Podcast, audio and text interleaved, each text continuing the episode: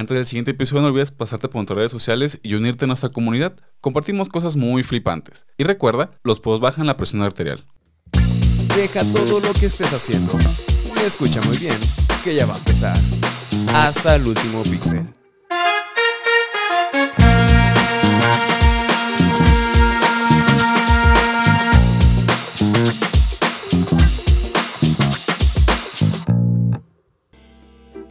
Usted bienvenido a otro episodio más de Hasta el último píxel, el podcast donde te rellenamos las historias de los hechos y personajes más emblemáticos de la industria de los videojuegos. Yo soy Jonah y otra semana más tengo delante de mí al siempre entreabierto Luis. ¿Por qué entra abierto? Hay que seguir con el hilo de defensas, güey. ¿Este no es el tapanco? No, puede serlo. Tapanco, la sillita de, de piel que hay en los restaurantes mexicanos. ¿Así se llama? Así se ¿Eso es? Tapanco. Sí, es un tapanco. Wow. No necesitaba saber eso. ¿Cómo has Sí, sí. estado? Bien, he estado bien. ah, un poquito distraído por la vida de adulto, Ajá. entre crisis de ansiedad y depresión, pero ya andamos al 100. A la verga. Regresé a. Sigo mi vicio del Dome Keeper, que esa es mi droga. Ajá. ¿Y tú? ¿Qué has hecho? Yo primero pedir disculpas por el atraso de una semana. Como mencioné en el episodio anterior, tenía un chingo de cosas con mi posgrado, se pasaron de verga. Perdón, pero no nos pudimos permitir grabar. Pero también nos sirvió como un respiro, ¿no? Sí, sentí raro, pero fue bueno salir de la rutina. Exactamente. Pues ahorita andamos, pues estamos. Pues estamos. ¿De qué vamos a hablar hoy? Hoy traemos la última, finalmente, la tercera parte de la historia de Namco. Una historia que ha sido hasta ahorita muy buena, no nos ha decepcionado. Nakamura es la verga, hasta ahorita. Esperemos ver que cierre bien esta bonita historia. ¿Qué esperas de este episodio? Pues, la verdad, yo, yo todo lo que espero es saber cómo es que llegó a llamarse Bandai Namco, güey. ¿Cómo qué? ¿Cómo llegó a llamarse Bandai, Bandai Namco. Namco? Pues nomás así, güey. Pues pasó. Ajá, se juntaron y ya, güey. Pero bueno, vamos viendo a ver cómo pasó. Sin más que agregar, yo digo que comencemos. Vamos a darle. Toda buena historia tiene su final. Namco y Nakamura moldearon la industria casi a placer y lograron que todo el mundo estuviera atentos a sus movimientos. Pero los tiempos cambian y el que alguna vez fue el rey pasó a ser mendigo. En muchas ocasiones, factores externos al tuyo pueden ser los que te asesinen, y los últimos pasos de Nakamura fueron para intentar salvar lo que más amó. Esto es Orígenes, una sección enfocada en contarte el génesis de aquellas que dieron forma a lo que más amas. Historias que te mostrarán que las grandes corporaciones no se construyeron de un día para otro y cómo el llegar al éxito es una serie de caminos entrelazados e impredecibles. Hoy te traemos el último episodio de Namco, el auténtico rey de los negocios. En el episodio anterior vimos cómo Namco se desenvolvió con la evolución de la industria, cómo el cambiante mercado dio oportunidades y obstáculos a la empresa, y cómo Nakamura dio el golpe sobre la mesa al enfrentarse a otros gigantes de la industria. Hoy retomamos la historia con la revolución que supuso el surgimiento de la quinta generación de las consolas y cómo la adaptación ante los enormes pasos evolutivos es difícil hasta para los grandes. Retomando la historia, Namco había lanzado su nueva placa para arcades, la System 22, con la que habían logrado gráficos en 3D con imágenes texturizadas. Habían lanzado Ridge Racer, el cual fue conocido como el mejor juego de carreras de ese año. Es el de las arcades, ¿no? O Sí. el de la Play. No, O las dos. eh, sí, pero el primero es el arcade y ahorita vamos a hablar de la Play. Ah, ok. Bueno, y fue tanta la ganancia que generó que decidieron portearlo a consolas, pero no a cualquier consola. En 1994, Sony estaba planeando lanzar su propia consola. Aquello nació del descontento que tuvo con Nintendo al cancelar la producción de la Nintendo PlayStation sin aviso ninguno para irse con Philips. Era ese PlayStation, digo, Sony con el puñito cerrado. así. El- el coraje, como el meme. Sony tenía el hardware bastante adelantado debido a los avances que tenía con la consola conjunta con Nintendo, pero le faltaba algo que los rivales tenían en abundancia, y eso era muchos juegos. Como a Sony le faltaba toda la estructura para traer juegos para su consola, debía conseguirlos por medio de desarrolladores externos, pero sabían que la calidad de los juegos que trajesen sería proporcional al éxito que obtendrían con el lanzamiento de su consola, por lo que tenían que asegurarse de que no fueran solo buenos juegos, sino los mejores del mercado. Unos juegazos. Y cumplieron su palabra. Muy inteligentemente acudieron con aquellos que habían tenido antes problemas con sus rivales directos, que eran Nintendo y Sega. La opción era obvia. Namco sería el mejor aliado en su difícil incursión. En cuanto llegó la propuesta a oídos de Nakamura le brillaron los ojitos. Al fin le había llegado la oportunidad con la que podrían quitarse encima los tratos forzosos con los que estaban encadenados con aquellas dos empresas. Nakamura aceptó el trato y puso mucho empeño en hacer el mejor esfuerzo para apoyar el lanzamiento de la prometedora consola de Sony. Si te acuerdas, ¿no? Que Nakamura ya no quería Sí, que se le pegó el tiro a Nintendo. Ajá, Y Nintendo como de Nel, yo quiero un monopolio de videojuegos. ajá. Ah, pues también con Sega después fue lo mismo. Rayos. Sony le había pedido un juego para acompañar a su consola en el lanzamiento. En Namco tenían la opción perfecta. Con Ridge Racer harían maravillas en la consola. Si lograban replicar el éxito del arcade en la consola, no solo ganarían apoyando a Sony, sino que también se pondrían a la cabeza del nuevo mercado de los 128 bits. ¿Te imaginas el descontento de Nintendo al enterarse de todo lo que hizo Sony? Hizo su Ah. Play. Bueno, primero Hizo su consola. consola. Después le quitó a, A un fuerte que era Namco. Ajá. Y después tuvo éxito. Ajá, y después casi los entierra, pero pues eso es Aquí andamos. otra historia, ¿no? Cuando la Sony PlayStation vio la luz el 3 de diciembre de 1994, en las vísperas navideñas de Japón, venía acompañada de una fabulosa y bien lograda versión de Ridge Racer. Gracias al marketing y la apertura del público con una nueva consola de una marca querida en Japón, la PlayStation vendió en su primer día un poco más de 100.000 unidades. Y a eso se le atribuyó mucho la versión doméstica de Ridge Racer. Este fue el juego más vendido de la consola por los primeros meses. Con lo anterior, se había logrado con éxito el plan. Se había logrado impulsar fuertemente la PlayStation, haciéndola rápidamente más popular que su rival directo, la Sega Saturn, y de esta manera comenzar con el rápido asesinato de esta. Sí, la Saturn nació, para muerta, morir. sí. Ajá. La Saturn nació morida. Pues en general las consolas de Sega, después de la Nada más, Genesis, ajá, exacto, nada más la Genesis la Master System, La Mega Genesis, Drive. Mega Drive. y y- tan tan, porque luego sacó de que la Jaguar. No, ese fue de Atari, güey. ¿Es Atari? Sí, la Atari Ah, Jaguar. Para mayo de 1995, Namco tenía en mente el siguiente juego para la consola. En 1994, Sega había lanzado el primer juego de peleas en tres dimensiones. ¿Sí sabes cuál es? El. Ay, no quiero decir Tekken, No, no, pero no. no es el Tekken. Lo tienes en la punta de la lengua. Dilo, dilo. No me acuerdo. Güey, está bien fácil, está bien pelado. El nombre está bien pelado, güey, o sea. Como Ultimate Fighter, y una palabra la atinaste. de King of Fighters. No, ah, te mamaste. Virtua Fighter Ah, había sido lanzado en 1993 para arcades y un año más tarde se hizo presente en la Saturn. El juego había sido desarrollado por Yu Suzuki, principalmente, con el apoyo de Seishi Ishii. Esos nombres random. Pero este último tenía más hambre de la que podía saciar al estar a la sombra de Suzuki, por lo que, cuando le llegó la oferta de Namco para pasarse a su lado, la tomó. En Namco fueron directos, le pidieron un juego que fuera mejor que Virtua Fighter. Aquella ventana que se había abierto con el salto a la tercera dimensión era una fuente de oro, y no podían dejarla pasar. Ishii usó unos modelos experimentales que Namco había estado probando y con ellos comenzó a desarrollar un nuevo juego. Para correr el juego, se había integrado una placa llamada Namco System 11, la cual era una versión cruda del hardware de la PlayStation. Todo esto con la intención de que los juegos que se desarrollaran para esta placa fueran directamente compatibles con la consola. se brincaron del 22 al 11. Sí. O ya había una 11 y la adaptaron a la Play. No, no, no, hicieron la 11 con la intención de que usara la- eh, fuera muy compatible con la PlayStation para literal tener menos pedos a la hora de portear los juegos. Inteligentes. Para diciembre de 1994, Ishii tenía un juego de lucha fabuloso. Gráficos espeluznantes, una temática llamativa, controles certeros y un dinamismo y velocidad de movimiento lo hacían muy superior a Virtual Fighter. Y un mejor competidor que la secuela de este, Virtual Fighter 2, que está a punto de lanzarse. Originalmente iba a ser llamado Raid Wars, pero finalmente lo llamaron Tekken. Sí, Tekken. Para mediados de 1995, el juego fue fácilmente porteado a la PlayStation y fue lanzado en mayo. Si en arcade había sido muy exitoso, Tekken en la consola se descontroló. Fue el primer videojuego que vendió un millón de copias para la consola y marcó el aplastante dominio de Sony en el mercado. De la manita de Namco, Sony tenía un alto dominio en el mercado. Los juegos de la desarrolladora en la consola eran los mejores vendidos. Los directivos de Sony sabían que sin Namco la misión hubiera sido más difícil, por lo que decidieron darle algo que Nintendo ni Sega habían hecho. Le ¿Una dieron muñeca inflable? Mm, No sé. no me consta, yo creo que sí. Una muñeca real. Ajá. Bueno, no. Le dieron el reconocimiento que merecía. Mientras los otros la maltrataban y le querían quitar los privilegios, en Sony se pusieron las pilas y dijeron, güey, como que este nos está haciendo ganar mucho, ¿no? No hay que perderlo. Le dieron un termo. Eh. Una taza con el logo de la empresa y órale. Una pizza. Desayuno gratis los sábados. Ay, Ajá. No llores, güey. A todos hemos pasado por eso, güey. Primero, se le dieron privilegios sobre el resto de las desarrolladoras. Se les daba mayor prioridad a sus juegos. Y los hacían parte de las estrategias publicitarias de la consola bajo el lema PlayStation Powered by Namco. O sea, hace PlayStation Power el Painanco. Ajá, tú eres el bueno en inglés. Es que no hay forma de traducir eso sin que suene mal. O sea, Power ajá, por es eso. este pues que le da energía, electricidad, pero en realidad no se, no se refiere Ah, a eso. Se como refiere impulsado.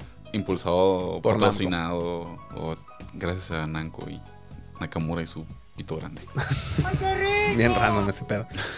También se les brindó la oportunidad de que comercializaran con la consola de Sony y experimentaran con ella. De ello nacieron una serie de periféricos como el Netcon, es Con, un control basado en el prototipo de la consola que alguna vez estaban diseñando y que estaba pensado para videojuegos de carreras, en una forma de sumergir aún más al jugador en la experiencia de la conducción, pero ahora en casa. ¿Era como una cabinita o algo así? No, ¿O el- el una Nec- consola. No, no, no, el Netcon era un control. Ah, Y yo creo que hasta si, si lo has llegado a ver, eh, si sabes un poquito, está un poquito empapado sobre la cultura de los videojuegos de, de la historia de los juegos de carrera, sobre todo en consola. El Necron era un control que estaba dividido en dos y se podía eh, girar, Ah, sí. o sea, de, de Sí, arriba hacia es. adelante y simulaba como el acelerador. Y era una forma en que Namco quería inmersir, así como lo hacía en consola, en, en arcades, quería hacerlo ahora en consolas.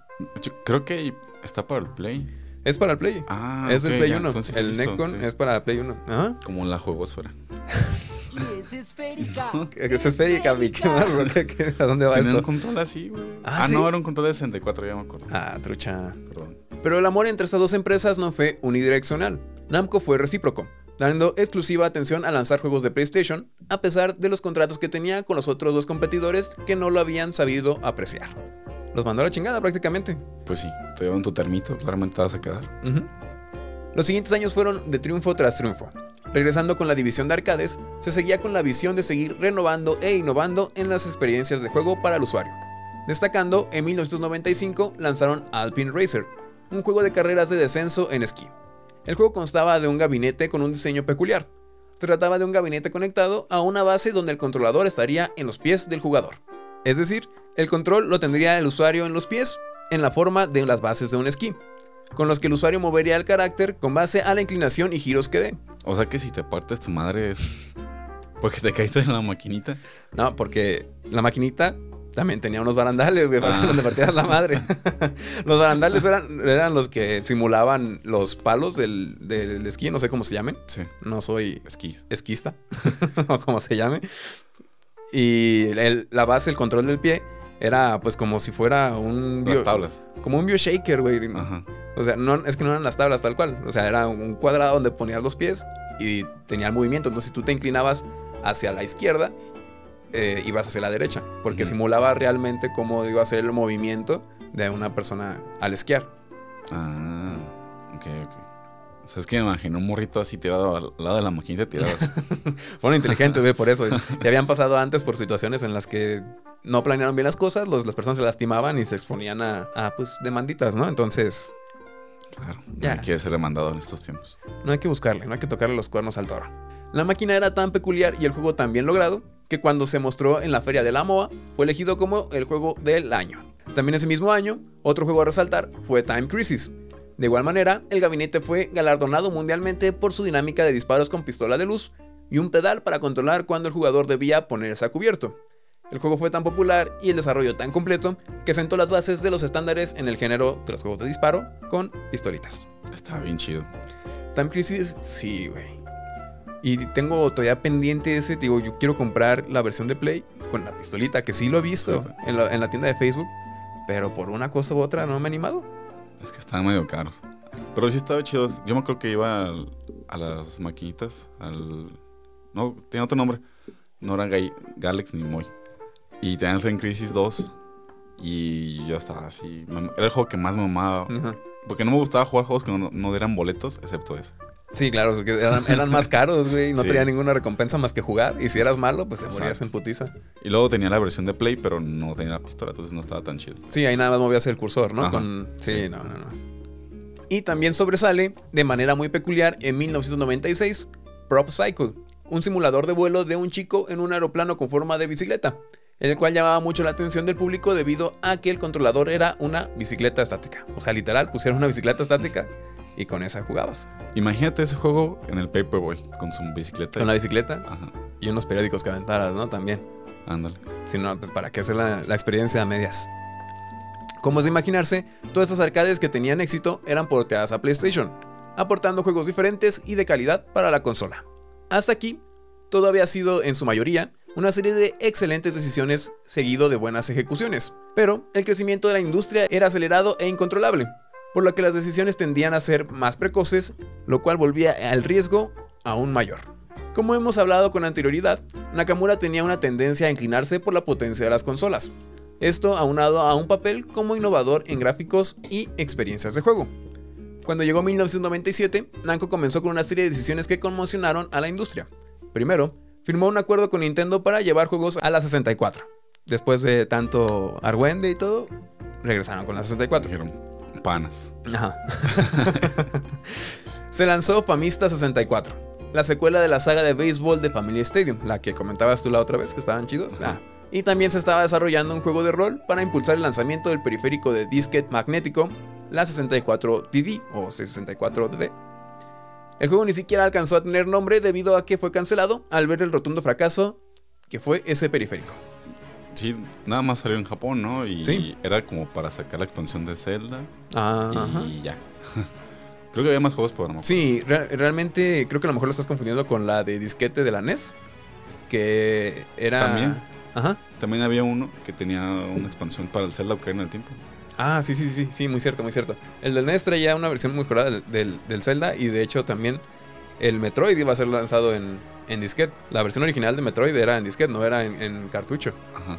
Y la del 64 tenía, se estaba planeando para un juego de Mario Artista, Mario Artist, un Pokémon y el Mother 3 que se sabe que pues de allá no salió. Aquellas acusaciones de Nakamura acerca de volver a trabajar con aquellas empresas hicieron una confusión entre la industria, pero el siguiente suceso fue conmocionante para sus aliados. En 1998 se anunció de manera muy efusiva la alianza más impresionante que la industria ha visto en mucho tiempo. Los Power Rangers las Tortugas Ninja. Ah, pues estuvo bien verga, güey. Namco había hecho público la relación contractual para llevar sus nuevos juegos a la nueva y potente consola de Sega, la Dreamcast. Dicho anuncio dejó a muchos perplejos, pero hubo alguien que le rompió el corazón. En Sony esto los dejó impactados, ya que la relación entre ellos había sido muy fructífera, por lo que quedó lastimada y generando desconfianza entre ellos. La herida se volvió aún más grande cuando se empezó a mostrar preferencia por la consola potente. En 1997, Namco había porteado a la PlayStation su juego de peleas con armas Soul Edge o Soul Blade para estos barrios en América. En sí, el juego era muy bueno. El sistema de peleas había sido muy bien logrado con la dinámica de las armas en juego. Este se había desarrollado para la placa de System 12, que al igual que su antecesora, era basado en el hardware de PlayStation. En general, gráfica y jugablemente era muy bueno, pero Namco buscó pulirlo y mejorarlo para la Dreamcast. La mejora gráfica y de rendimiento había sido muy notoria respecto al anterior, lo cual era de esperarse con el cambio generacional. Y en 1998 salió a la venta Soul Calibur para arcades, y en el siguiente año el port para la Dreamcast. El Soul Calibur es como ese juego de pelea que todo mundo conoce, pero no conoce a alguien que lo juegue. Yo lo jugué, güey. A mí me gustaba mucho el de GameCube. Ajá. Bueno, yo no fui mucho, pero porque te salía Link. Salía Link, sí. tú- Y luego en el de Play salía Kratos. Kratos, sí. Eh, De hecho, son los dos que he jugado, güey. Solo como para aclarar un poquito las cosas. El Soul Edge era como el precursor de Soul Calibur. No es como que primero salió Soul Calibur y así. Es como el mismo universo y de hecho era el mismo juego, solo estaba mejorado. Tenía más dinámicas, pero eran los mismos personajes, mismos escenarios, nada más más bonitos. Ya sin tantos polígonos, ya con formas más curveadas y... o sea, un juego de pelea basado en que todos tenían un arma.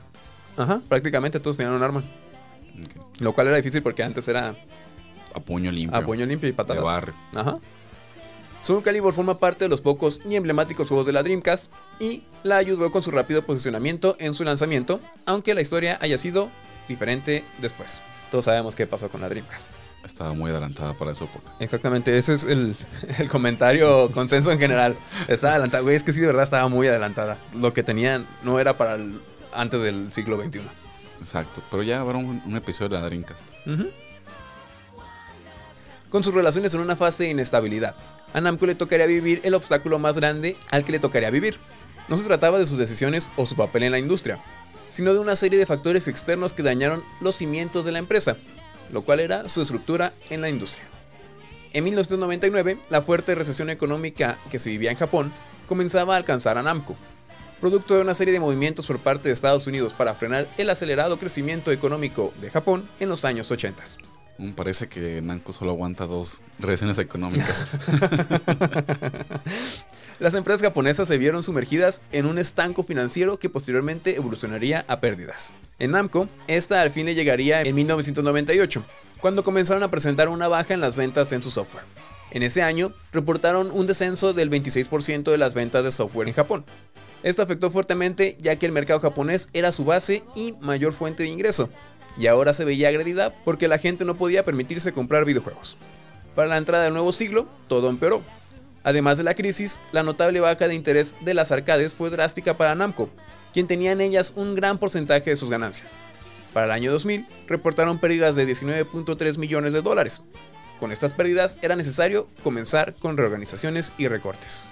o sea, todo fue porque había crisis en Japón, no porque no tuvieran nuevas IPs o cosas así, sino fue el mundo en sí. Ajá, fue, fue el contexto histórico. Sí, el, el pedo este de Estados Unidos fue tal cual fue, querían frenar a, a Japón, que estaba en la- una época denominada el milagro económico en Japón, donde pues con todos los avances tecnológicos se fueron a la verga.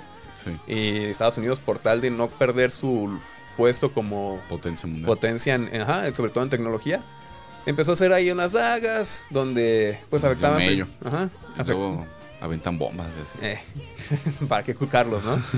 Sí, básicamente le hicieron muchas cosas para intentar eh, frenarlos y terminó afectando también a la industria de los videojuegos.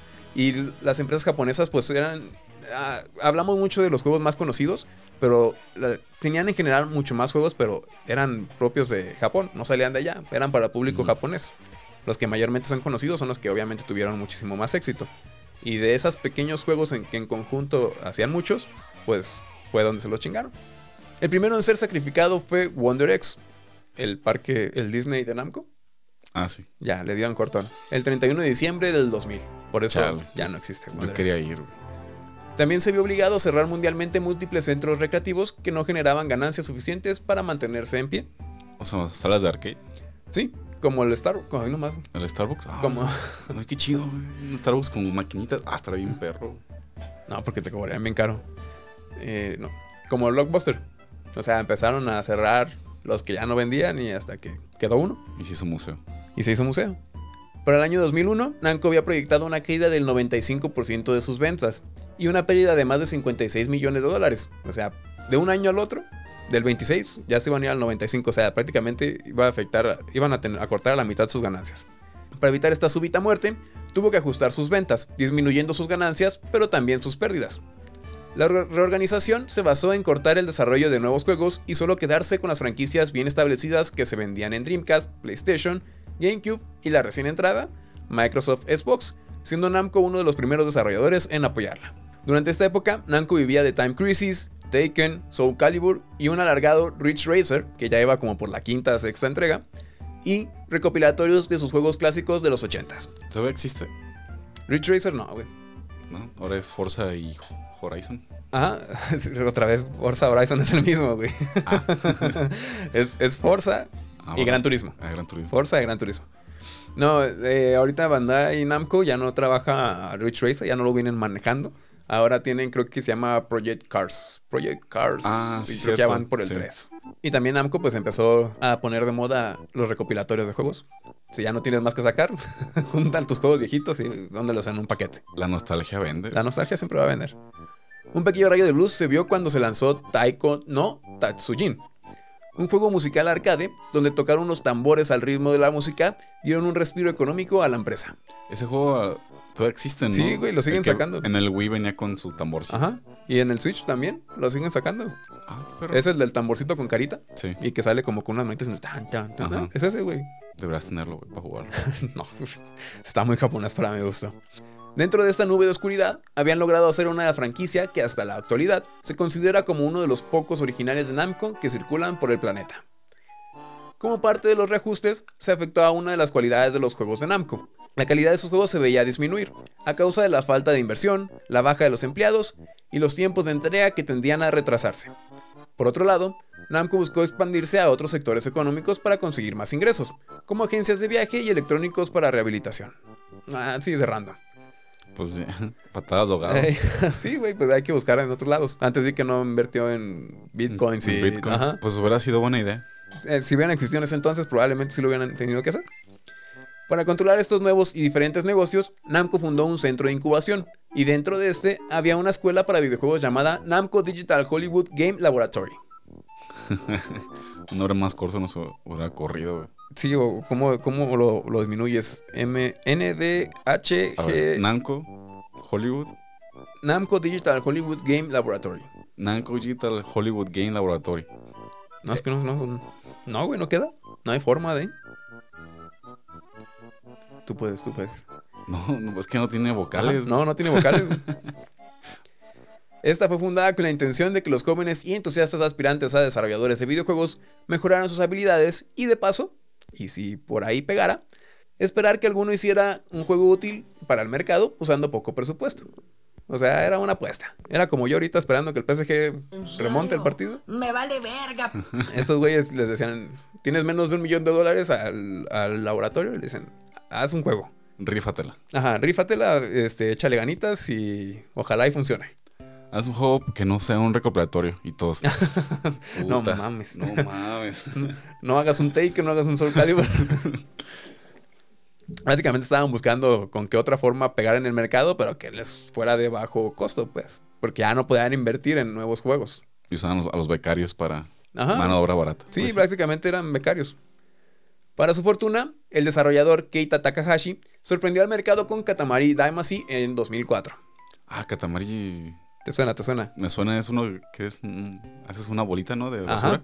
Es un juego que es más conocido por su dinámica y su grado de bizarriedad. El fundamento del juego era empujar una creciente bola mágica a la que se le añade todo aquello de tamaño igual o inferior, haciéndola crecer hasta el tamaño de ciudades, con el fin de recrear los astros espaciales que fueron destruidos por el rey de todos los cosmos durante una borrachera.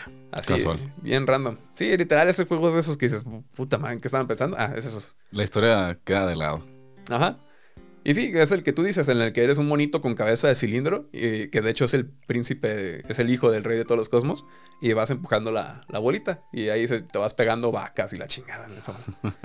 la verdad nunca los he jugado, pero de, Suenan chidos de puro ver así ya sé de qué se trata, y nada más falta tener la experiencia de... de jugarlo. De jugarlo, en ajá. el, en el PSP. Sí, o el último también salió para el Switch, pero fíjate que como que 500 pesos no me late gastar.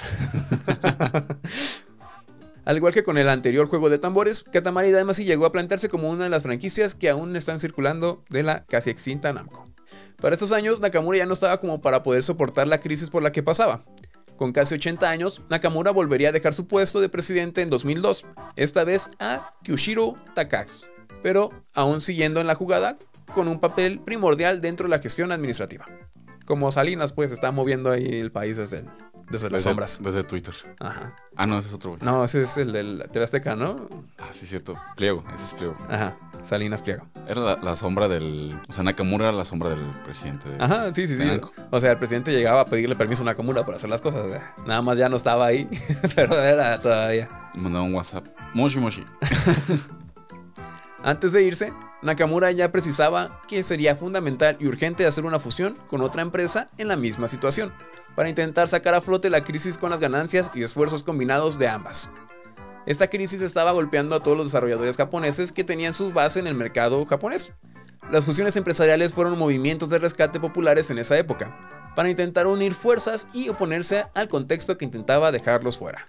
Nakamura primero propuso a dos empresas que ya estaban en proceso de fusión, Namco se acercó a Square y Enix, que estaban ya cerrando el trámite de su fusión. Se les propuso hacer una fusión, es que no hay otra palabra, güey. Una fusión triple e igualitaria, pero al presidente de Square, Yoichi Wanda, no le gustaba el proyecto financiero y la organización que tenía Namco, por lo que rechazó la propuesta, dejando a Namco fuera de la jugada, pero sin antes hacer una alianza comercial entre ellos. Antes era Squaresoft, ¿no? Ajá, eran Squareoff- Squaresoft y Enix. Ah, y Enix era parte de. Era, era diferente. Era otra empresa. Era otra empresa. Squaresoft hacía los Final Fantasy y Enix era el editor, me parece, de los eh, ah, Dragon Quest. Ah, ok. Ah, porque Squaresoft tenía unos, unos- Bueno, Square Enix es calidad de RPG. Ajá, Tenían, tienen el Super Mario RPG y es mi RPG favorito de toda la vida. ajá. Sin contar los Final Fantasy que... Nah, qué chingas, madre. Chinga tu madre tú. Pero... Pero sí, o sea, se juntaron las dos empresas y justamente es lo que te decía. O sea, todos los que tenían base en Japón, que su mercado era el japonés, se estaban viendo afectados. Entonces, pues, aunque fueran los fuertes, se lo estaban chingando.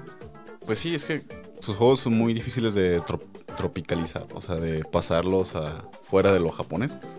Ajá. Sobre todo los RPG, ¿no? Que son mucho diálogo. Sí, o sea, por eso se divide entre JRPG y RPG como el americano, pues. Ajá. La siguiente opción de Namco sería la agonizante Sega, quien estaba sufriendo los estragos del fracaso de la Dreamcast. En Sega, creyeron que unir sus fuerzas con quien peleaban mano a mano en años pasados los podría hacer subir su competitividad y seguir en la lucha contra el nuevo mercado.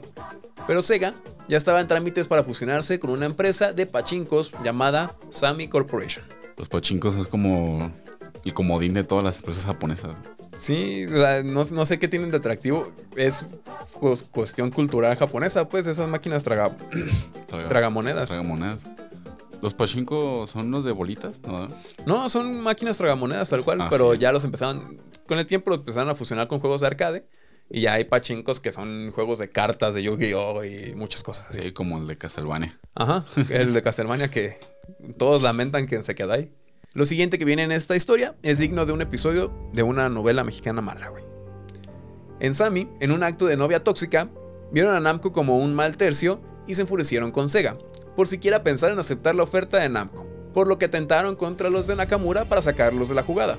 Ante las obvias red flags, Sega decidió que la unión con Sammy no podría pasar, por lo que anularon la fusión con ellos, para irse con su único y verdadero amor. Pero justo en ese mismo día de la anulación, Namco al verse ofendida y agredida, decidió retirar su oferta, dejando a Sega como estúpida. Una vez que aclararon los malentendidos, Namco dejó en claro que siempre sí quería hacer el acto con Sega, y que veían un mágico y maravilloso futuro con ellos. Pero esta vez sería Sega tratando de recuperar la poca dignidad que le quedaba, quien cerraría la puerta a Namco. Sega tiene dignidad. Güey, hacían lo que podían, cuando se les presentaba la oportunidad. Hasta la fecha. Y así fue como terminó la, La novela. novela. Con lo sucedido, era lógico pensar que Takagi tenía los días contados como presidente de la empresa, por lo que fue destituido por el yerno de Nakamura, Shigeishi Ishimura, en 2005.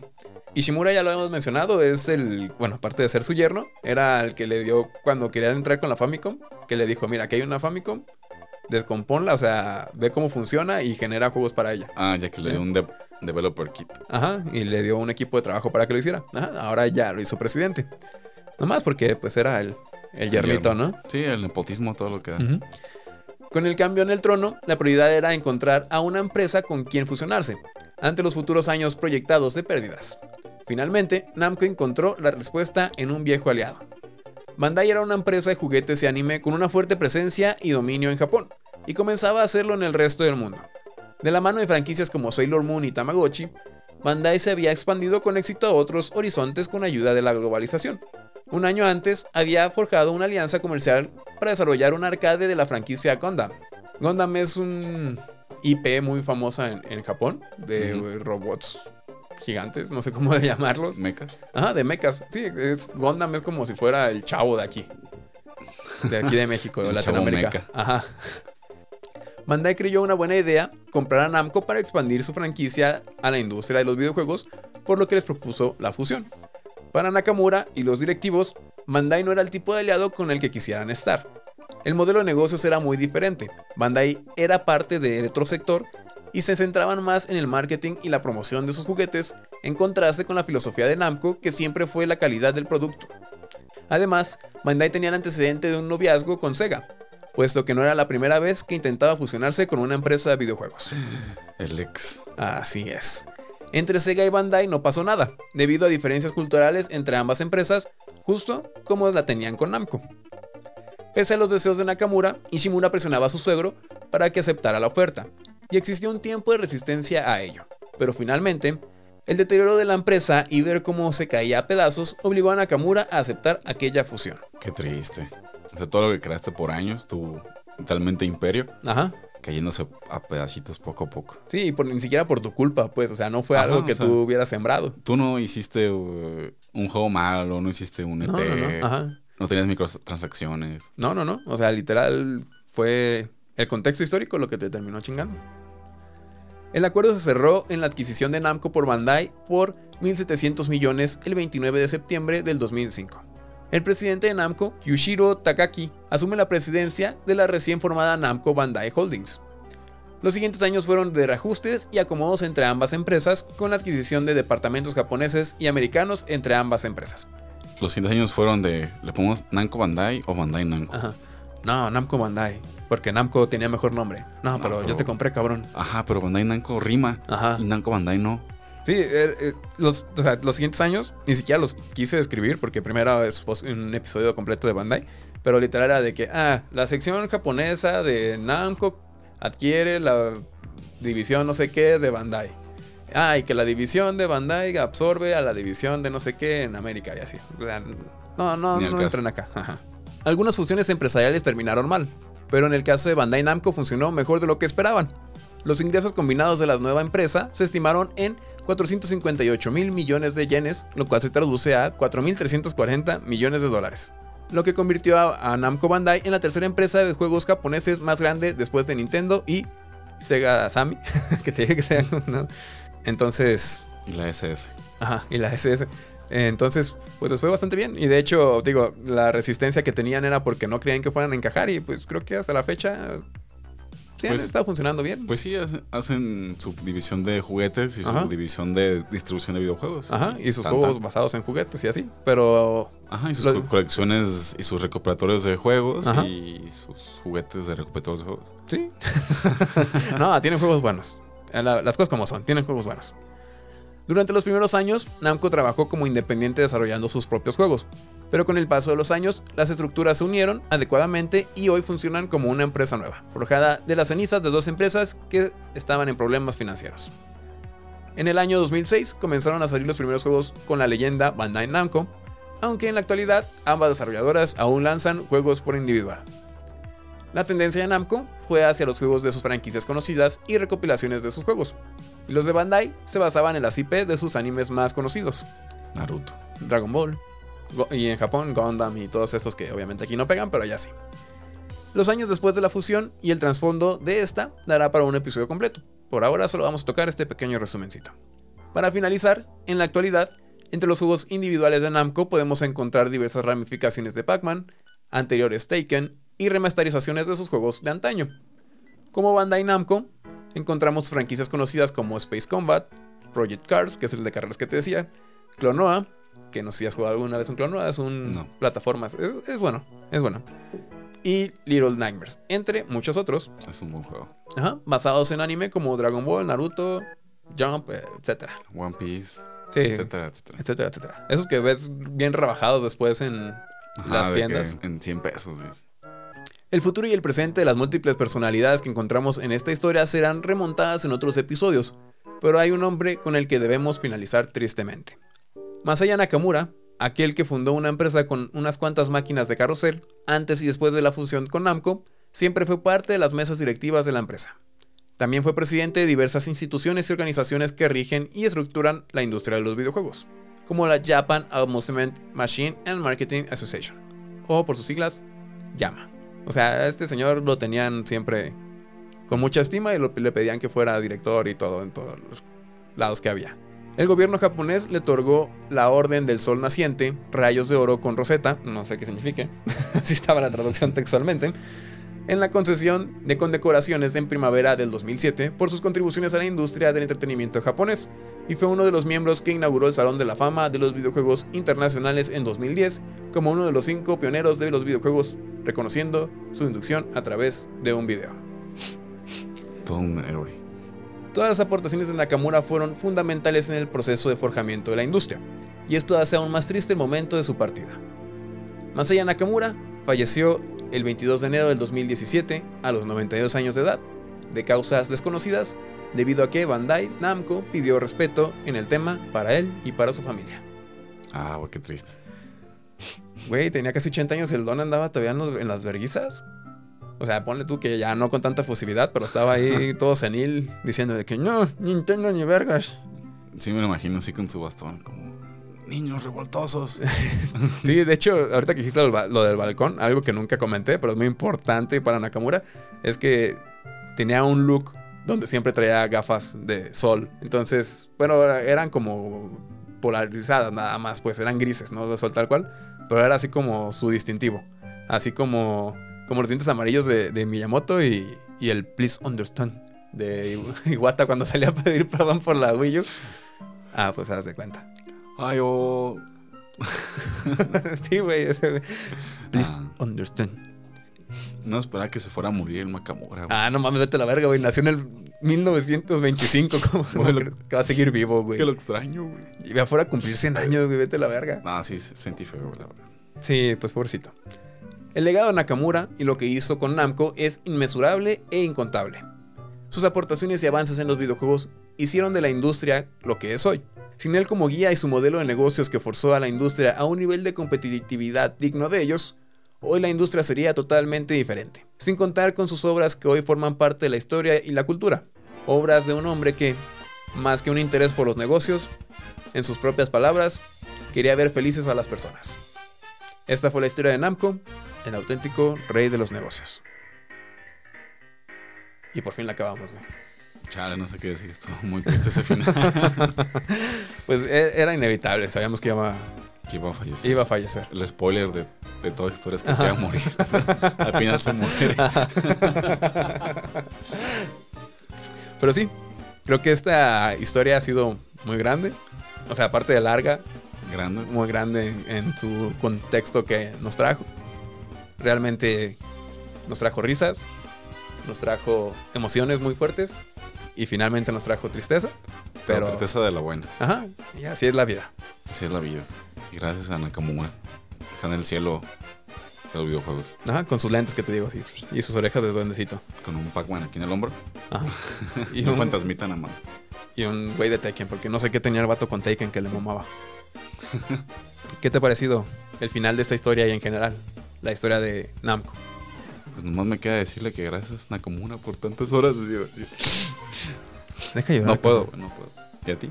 A mí, pues este señor, pues más que nada como inspiración, ¿no? Como el hecho de saber que esta persona creó un emporio y al mismo tiempo forjó la industria, al punto de que fuera considerada como uno de los cinco pioneros de, la, de los videojuegos, pues básicamente nos está diciendo que sin él, no. No estaríamos, No estaríamos aquí. O sea. Más bien la industria no estaría donde está en esos momentos. Sí, y ni tú ni yo, güey, pues sin esos juegos, ¿quién nos garantiza que realmente nos hubiéramos visto traídos por ellos? Exacto. Ahorita a lo mejor estuviéramos haciendo deporte, haciendo algo más productivo en nuestra vida, pero estamos aquí. Mamadísimos. sí, Ajá, Con OnlyFans. tal vez, pero no. A lo mejor no existiría. A lo mejor OnlyFans nació del. Todo puede ser posible, güey. El efecto mariposa. Así es.